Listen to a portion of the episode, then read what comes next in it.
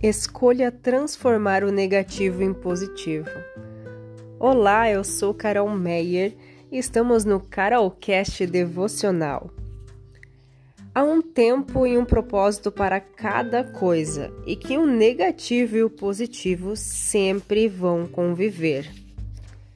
No versículo Eclesiastes 3, 1 a 8, há um momento certo para tudo um tempo para cada atividade debaixo do céu.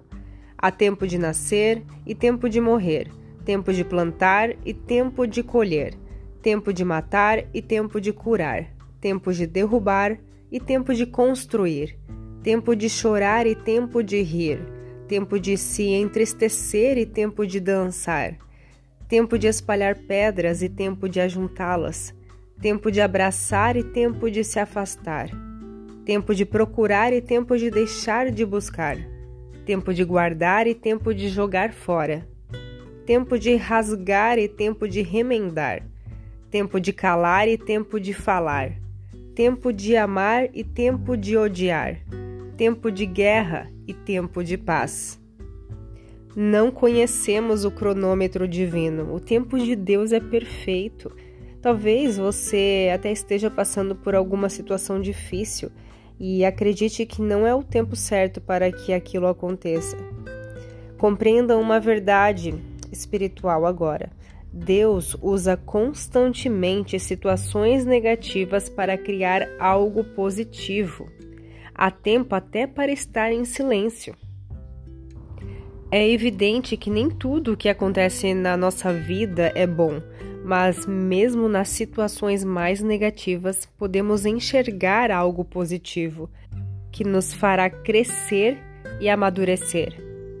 Quando Deus olha para nós, ele vê nossos pecados, mas mesmo assim o Senhor enxerga o valor em nós. O que precisamos fazer é encontrar valor naquilo que aparentemente não tem e concentrar as atenções nesses aspectos positivos. Focar no que é positivo, pois essa postura fará você perceber a realidade e a tornará capaz de extrair algo bom de toda e qualquer situação.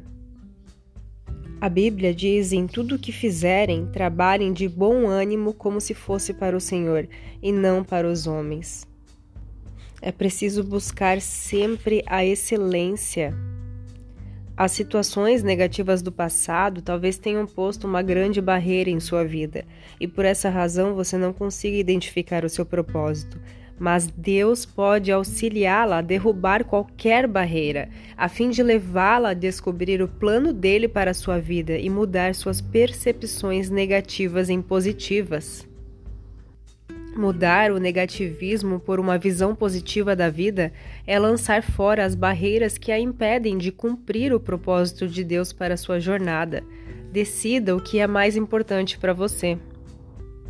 E quando você tomar suas decisões, vai precisar de fortalecimento, a fim de alcançar aquilo que você almeja. Busque em primeiro lugar o reino de Deus. Este é o fortalecimento que você vai precisar, é a prioridade que você vai precisar colocar na sua vida. Jesus é quem governa e reina sobre a sua vida. Compreender essa realidade nos leva a não querer mais ser a rainha ou o rei sobre a nossa vida, mas entregar tudo a Ele, que é capaz de mudar o negativo em positivo. E o Senhor ele tem mandamentos que são apresentados na Bíblia é um guia prático para nós colocarmos em prática na nossa vida. E quando fazemos isso, de colocar em prática o mandamento de Deus, quando buscamos o seu reino, Deus fortalece o nosso propósito na nossa jornada, nos capacitando a nos tornar quem nos criou para ser. Se você se concentrar nessa prioridade, tudo mudará. Se você mudar o seu modo de enxergar as dificuldades, determinada a sempre extrair o melhor daquilo que parece ser o pior, tudo vai mudar em sua vida.